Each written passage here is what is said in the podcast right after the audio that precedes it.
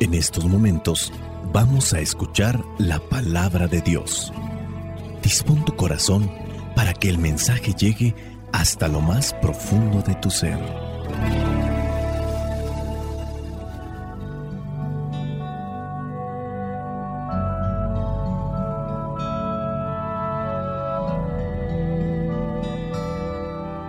El Evangelio que la iglesia nos presenta para el día de hoy corresponde a Lucas, capítulo 10, versículos del 17 al 24.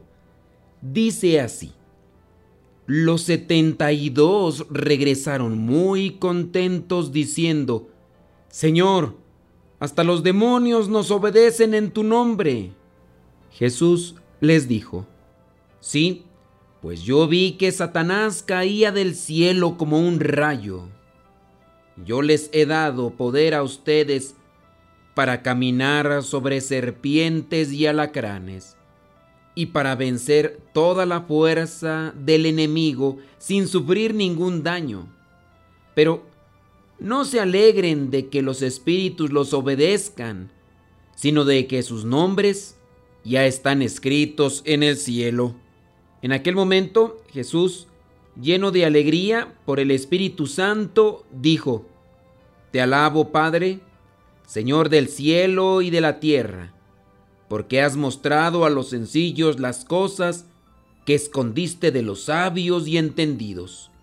Sí, Padre, porque así lo has querido. Mi Padre me ha entregado todas las cosas Nadie sabe quién es el Hijo, sino el Padre, y nadie sabe quién es el Padre, sino el Hijo y aquellos a quienes el Hijo quiera darlo a conocer. Volviéndose a los discípulos, les dijo a ellos solos, Dichosos ustedes quienes vean lo que ustedes están viendo, porque les digo que muchos profetas y reyes quisieron ver esto que ustedes ven y no lo vieron quisieron oír esto que ustedes oyen y no lo oyeron. Palabra de Dios, te alabamos Señor. Escuchar tu palabra. Es inicio de fe en ti, Señor. Meditar tu palabra es captar tu mensaje de amor, proclamar tu palabra, Señor, es estar embebido de ti, proclamar tu palabra, Señor, es ya dar testimonio de ti, mi Dios. En este Evangelio se nos presenta cómo llegan los apóstoles después de haber ido a la misión. Son 72 discípulos llenos de anécdotas felices, pues realizaron cosas que solo al Señor se le había visto realizar. Jesús no quiere que sus discípulos se alegren por lo que han hecho, sino porque sus nombres están escritos en el cielo. Eso lo hace evidente para con ellos. No se queden con lo que pudieron realizar. Hay algo todavía más allá de lo que han realizado y es el fruto de esta acción. De hecho, las cosas realizadas se quedan en este mundo. Tú muy bien sabes, yo lo sé. Hay que esforzarnos en hacer cosas buenas porque eso se queda aquí, pero igual puede contar para pasar ante la presencia de Dios. Todo ser humano necesita trascender, tener un fin, una meta donde llegar. Tú y yo creemos en el cielo y creemos que ahí podemos llegar si le echamos ganas, si nos esforzamos. En este pasaje se ve que el poder de Jesús no solamente se efectúa en Él, el poder de Jesús también se realiza cuando Él lo delega a otra persona. En este caso, dicen los mismos discípulos, Señor, hasta los demonios nos obedecen en tu nombre. No porque nosotros seamos los mejores, nos obedecen en tu nombre. En el nombre de Jesús se realizan las cosas grandes. En el nombre de Jesús podemos mirar aquellos milagros, no por mérito propio, no porque mi capricho lo determina, sino porque yo he obedecido y he cumplido con la voluntad de Dios. Jesús les dice, sí, yo vi a Satanás que caía del cielo como un rayo. Yo, dice Jesús, les he dado poder a ustedes para caminar sobre serpientes y alacranes y para vencer toda la fuerza del enemigo sin sufrir ningún daño. Jesús otorga todo el poder. Jesús se da cuenta de esa alegría que cargan sus discípulos, pero les advierte, no se alegren en el versículo 20, no se alegren de que los espíritus los obedezcan. Esa no debe ser su alegría, sino su alegría máxima debe estar en que sus nombres ya están escritos en el cielo. Esa debe ser su alegría. ¿Cuántas cosas no podríamos realizar nosotros en nombre de Jesús estando aquí en la tierra? Pero no hay que alegrarnos con esas cosas que suceden y se quedan aquí. Hay que alegrarnos de la consecuencia que tendrán esos actos conforme a lo que hayamos hecho en nombre de Dios. Y aquí viene un cuestionamiento. Yo me pongo ante la presencia de Dios para conocer qué es lo que quiere de mí. Yo me estoy esforzando por conocer la voluntad de Dios y ponerla en práctica. En el versículo 21 dice que Jesús se llenó de alegría y comenzó a hacer una oración. Era una alegría por el Espíritu Santo. Comienza a alabar a su Padre, le da gracias porque aquellas cosas que ha escondido de los sabios y entendidos se los ha dado a conocer y él mismo se ha manifestado en aquellos pescadores, en aquellos ignorantes ante la sociedad, con muy poco conocimiento, pero con un grande corazón, con una disposición y a lo mejor con muchas debilidades. Pero Dios se ha manifestado ahí, en la disposición, en la humildad, y eso también nos tiene que dejar a nosotros una enseñanza. Jesús alaba a su Padre por lo que Él ha manifestado en aquellos sus seguidores. Y en el versículo 23, Jesús se vuelve a sus discípulos y les dice a ellos solos, dichosos quienes vean lo que ustedes están viendo. Muchos antes lo quisieron ver, contemplar, admirar, pero no les tocó. Ahora ustedes lo están realizando, no por mérito propio, no por una voluntad propia, sino porque han escuchado y han buscado cumplir con la voluntad del Padre. El poder de Jesús que trasciende y se hace manifiesto en los que son obedientes.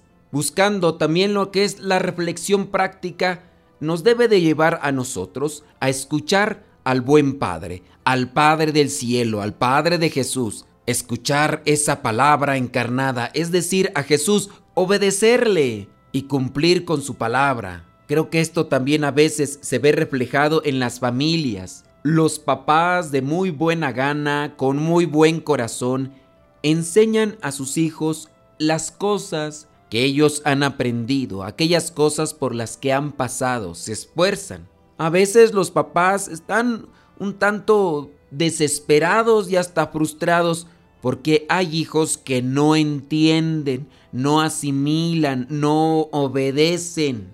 Después se da una lucha de poderes. Los papás que quieren imponer cierto tipo de cosas porque saben que son buenas, pero también se da la pelea con aquel hijo o aquella hija que es rezongón, rezongona, caprichoso, caprichosa, y que quiere hacer solamente lo que piensa que es lo mejor, aunque no lo haya experimentado, pero piensa que esas ideas de sus papás son ya del pasado, son ideas arcaicas, ya obsoletas. Podemos escuchar de aquellos consejos de estudia, hijo, prepárate, lucha, tú tienes la posibilidad, sal adelante, se escucharán voces de yo no quiero, ya estoy aburrido, ya mejor me quiero salir de la escuela, me voy a poner a trabajar. O las mamás dando aquellos consejos Hijo, no te juntes con estos muchachos, no te juntes con esas muchachas, hija, que se ve que no te van a llevar a nada bueno. Mira nada más estas cosas que se están dando. Tú tienes que darte cuenta en sus resultados. Mira sus compañeros, cómo han quedado. Hijo, no hagas ese tipo de cosas que mira, después ya no vas a poder salir de ellas. Pon atención. Hazme caso. Y los hijos de rebeldes y los hijos de rezongones. Y ya sabemos en qué terminarán las cosas. Niñas siendo mamás. Estudios frustrados, sin proyección, sin trabajo, llenos de deudas y sin una base que pudiera catapultarlos a alcanzar cosas más grandes, cosas sólidas para su futuro. Y ya los papás con toda tristeza podrían decir, ya ves, te lo dije, pero no hiciste caso. Si yo te lo advertí fue porque yo pasé por eso y aprendí cuando era tarde y no quise que tú pasaras por eso. Gran tristeza habrá en esos papás cuando miran a sus hijos sumergidos en una vida infeliz, triste y desoladora.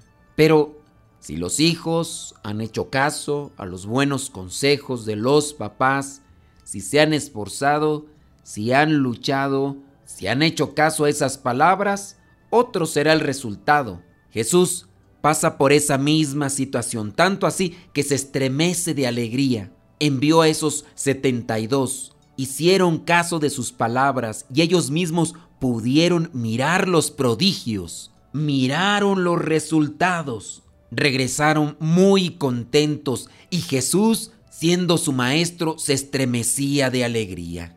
Es un reflejo también de aquellos papás cuando ven que sus hijos han escuchado, han asimilado y han puesto en práctica los consejos que se les daba. En el camino espiritual, Jesús nos aconseja todos los días. Podemos salir avantes, triunfantes y vencedores sobre el poder del maligno que quiere arrebatarnos la felicidad de nuestros corazones. Hagamos caso a la palabra, esforcémonos y seamos perseverantes en cumplir con su voluntad. La bendición de Dios Todopoderoso, Padre, Hijo y Espíritu Santo, descienda sobre cada uno de ustedes y les acompañe siempre. Vayamos a vivir la palabra. Lámpara es tu palabra para mis pasos luz en mi sendero. Lámpara es tu palabra para mis pasos, luz en mi sendero. La luz. Luz, tu palabra es la luz. Yo guardaré tus justos mandamientos Señor, dame vida según tu promesa.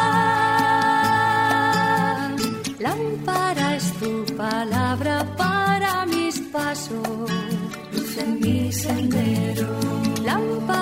Tu palabra